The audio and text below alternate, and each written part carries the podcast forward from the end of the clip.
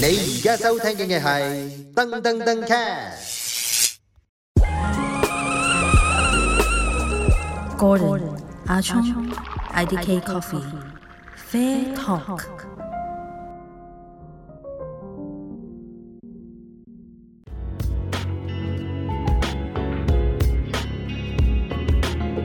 喂，大家好，歡迎大家收聽 Fair Talk，我係阿聰。我係 Gordon，咁今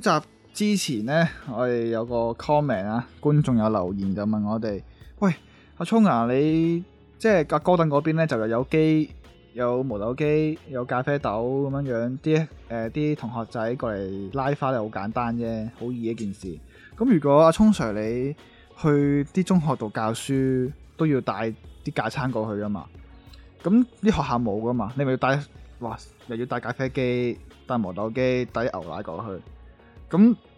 的而且確係咁樣樣，係咯，啊真係大冇辦法。 當然啦，唔會帶咁大部咖啡機啦，即係唔會帶一部商用咖啡咖啡機哦要兩個啦人。先抬得喐。我哋會用啲比較上家用少少嘅咖啡機啦，係啦，咁都係咁都細部少係少一個人抬嘅。得起噶，中學生都抬得起噶。係啊，佢哋咁會幫你其實執最重嘢係嘅。啲牛奶嘅啫。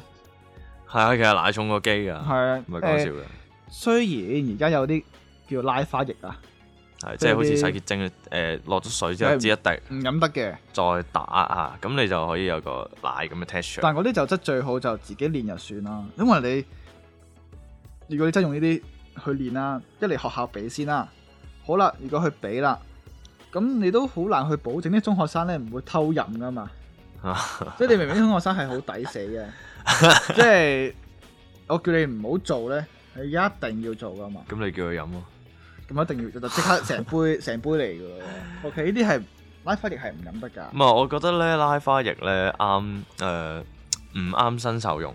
係你有啊拉開嘅同埋都人係就可以用拉花液，係啊咯，即係啊因做為佢個嗰個練 texture 唔係咁唔係係咁一百 percent 似牛奶。係係啊咁有有使用難度嘅，即係純粹等你環保啲啊件事。但係我覺得 for 新手嚟講就唔係一個好好用嘅工具咯。咁、嗯就誒，同埋咧，即係我我中學嚟計啦吓，佢其實佢上年揾過我都想我翻去教誒呢、個咖啡班㗎。係啊係啊。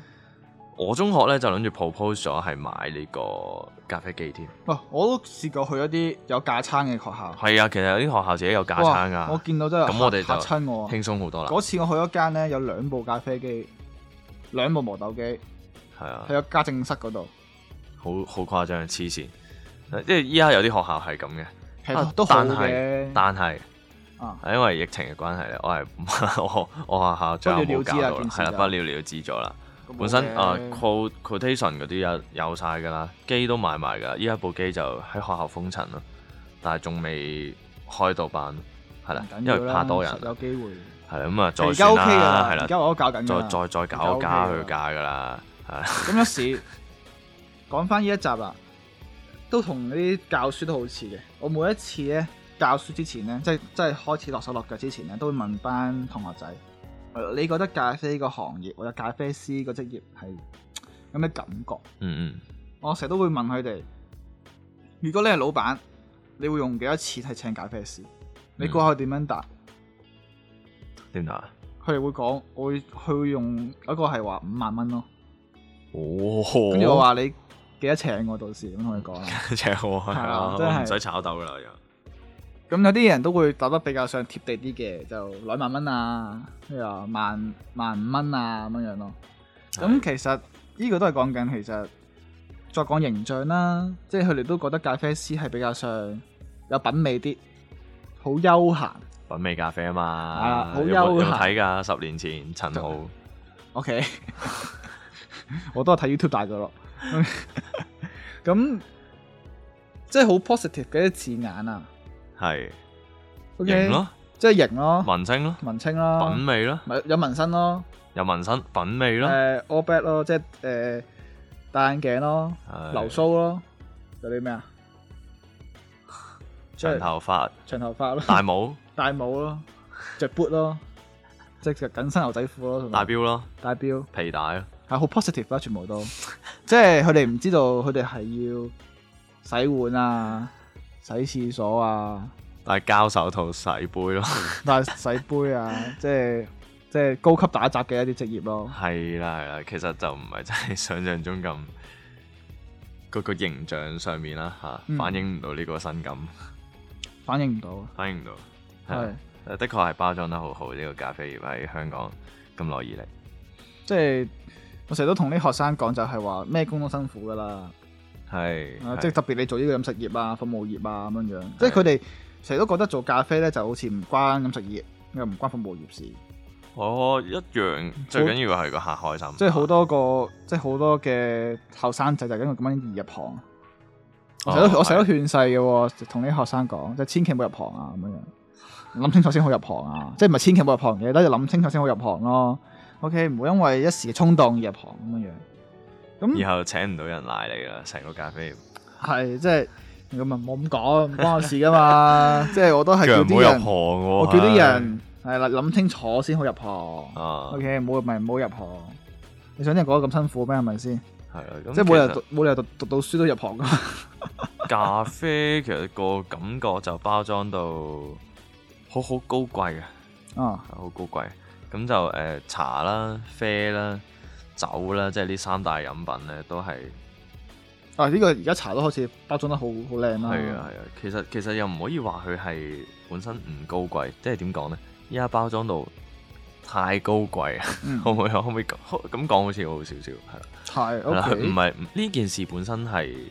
係有佢價值喺度嘅，哦，即係有佢藝術價值喺度，即係有時寧願佢貼翻貼地翻係啦少少但係可以貼少少即係其實受就眾大冇家理由都可以好廣闊嘅，係啦，唔咁係你有錢人先飲到下咖啡上到㗎嘛？五六十蚊一杯咁，咁係咯有好多人五六十真蚊係飲唔起嘅，真係五飲唔六起十嘅蚊都買到支紅酒啦，食到餐飯，而家啊即係咯，係唔好講酒呢啲已經係奢侈品啦。有好多人係喂開餐飯咁都係呢個嗯價錢，甚至乎平過五六十蚊喎。係你咯你食餐飯，哇！但係即係咖啡係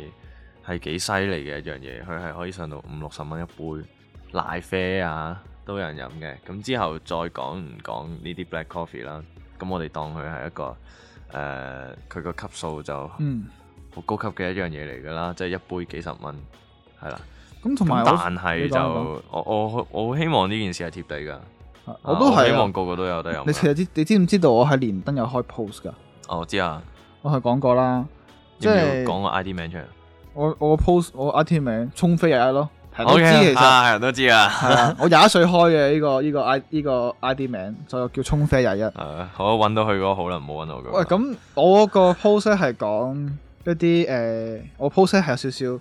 有帶少少串嘴嘅，我個 post 嘅個名就叫做叫我咖啡大夫啦，咁就係你咁串嘴咯，啲啲人以為咖啡好好做啊。係咩？因為即係因因為呢個 post 啊，即係當然啦，連登就唔一定係代表住社會嘅睇法啦，係代表係部分嘅人點樣睇啦。不過個負評都幾多， 我誒即係我第一個 post 係比較多負評啦，而人家品咁問題啱我開第二個 post 啦，咁就比較少負又調評翻。轉啦，即係比較少，但係都好接近啦。而家見到 post 個正評物負評，哦得翻兩個嘅差別，即係兩個正評嘅差別嘅啫。哦好即係我係諗啊，點解其實佢哋會覺得有啲人係咪太串呢？或者又 即係你覺得咖啡太高級，即係話咩太高級啊？我我覺得太串。你太串咯。我太串就令到佢覺得啊都係唔得㗎啦啲嘢咁樣，誒不過連登係咁嘅係咯，，係即係可能真香香係港都係咁嘅。唔去代表大眾，定逢紅係逢紅必反，紅 必反，唔係咩？我唔知喎，我係覺得其實誒、呃都係我都係因為想將咖啡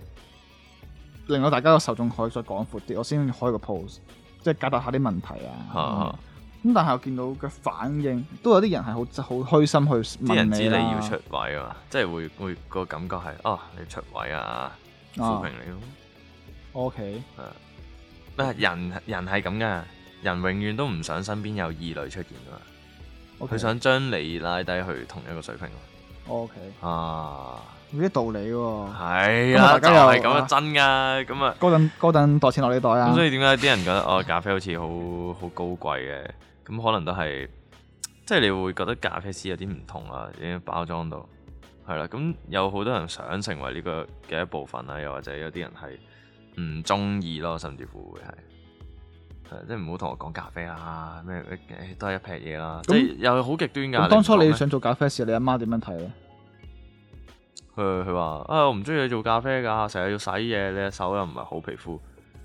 啊，即係佢即講係一即係佢啲佢即係佢關個心嘅問題。係啦係啦係啦，即係佢 care 個即係我皮膚狀態嘅問題多啲咯。但係哦佢對於我做咩行業就就冇咩冇咩即係我我屋企人都係咁樣過後喎，咁我屋企人都嘅係經歷辛苦多過，佢唔會點樣 care 呢份工咯。哦係啊係啊，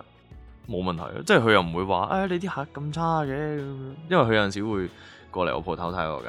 嗯，啊，咁又會見到有啲客人係即係可能有啲得意啲嘅客人，啊啊啊，好啲嘅客人都有係啊，咁但係佢又冇咩冇咩講呢方面咯，係啊。咁最主要佢都唔唔反對呢件事嘅，咁我諗我唔知其他其他人點睇咧，係啊。咁但係實際上咖啡咧係真係好辛苦咯，辛苦啊咯，即係係咯，我係其實我係主要都係想啲人誒、呃看待翻件事係比較想尊重翻嘅。係啦。咁如果有啲人覺得啊咖啡好似好好 chill 好辛苦，咁我諗佢身邊應該冇朋友做咖啡師。咁都係喎，如果佢有嘅，應該就講唔出誒嗰啲説話，應該就會知道哇，即慘係啊你唔會落井下石噶嘛。神咁早就翻工， 就要做咖啡，哦對住啲咩人成日呻過去，係啊即係你會聽到呢啲説話，咁你就會知道啊，其實做咖啡唔係想像中咁同埋我輕香咯曾經都聽翻一個喺澳洲翻嚟嘅咖啡師啦，咁哦佢哋誒佢係一個即係喺香港嘅咖啡界嚟講都出名嘅一個咖啡師， 嗯香港最多人 follow 嘅咖啡師嘅 Instagram 軍仔係啦，哇算啦，唔好講佢名出嚟， 你你都講咗啦。點點都好我係啦，人都咁知但係佢啊同我講翻澳洲經歷咧，咁其實係佢哋嘅行業係好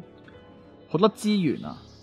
係即係大家會一嚟個社會會覺得佢重要啦，係因為佢哋對咖啡嘅需求好高啦，咁從而佢哋個資源好豐富啦，佢哋會定期好多比賽係誒、呃一齊圍內搞啊，嗯咁有好多 sponsor 啊，好多嘢食啊，即係佢哋好多活動去搞啦，幫助咖啡師同事一齊進步咁樣樣。社會嘅一環咯，係啊即係佢哋即係係香港都認真做看待到個真係好咖啡難啦人哋係喂日日都飲一杯噶嘛，係啊，香港一即個人起碼係最近搞比賽啊嘛，而家係即係當然啦。如果呢集出街嘅時候已經搞咗好耐㗎啦。咁嗯但係搞比賽都搞極勁，好好辛苦咯。即係即使即係唔唔講講咗啦，係真辛苦嘅，即係冇人想接呢呢壇嘢去做啊。係連踢力搞不比賽討好嗰啊班人都覺得辛苦。係因為其實又冇錢賺，OK，佢又又要揾 helpers，揾 sponsor 又揾 sponsor。要又 I 人又又 A 又啊，又 A 又咩咁，又要揾啲 judges 咁樣樣，係啊攰嘅係啊，真係辛苦晒佢又啱唔似即係佢唔唔夠健康咯呢個行業，誒辛苦晒啱啊近真係排辛苦晒咖啡啊比賽嘅教授，咁就希望多啲人會 support 翻呢個咖啡業啦，咁多啲人試下飲唔同嘅咖啡，就已經已經係每人飲對呢個一行業即係其實每人飲嘅一支即持啊係啦。每人飲一杯啊，即係每人飲多一杯啊，或者多啲人開始飲佢嘅第一杯啦，成件事都唔同 晒，係咯，係啊又貴咗租啦，跟住咁好生意啊，加你租先。誒好啦，咁我哋今集係咁多，我哋下集再見，拜拜拜拜。 Gordon, Achong, IDK Coffee, Fair Talk.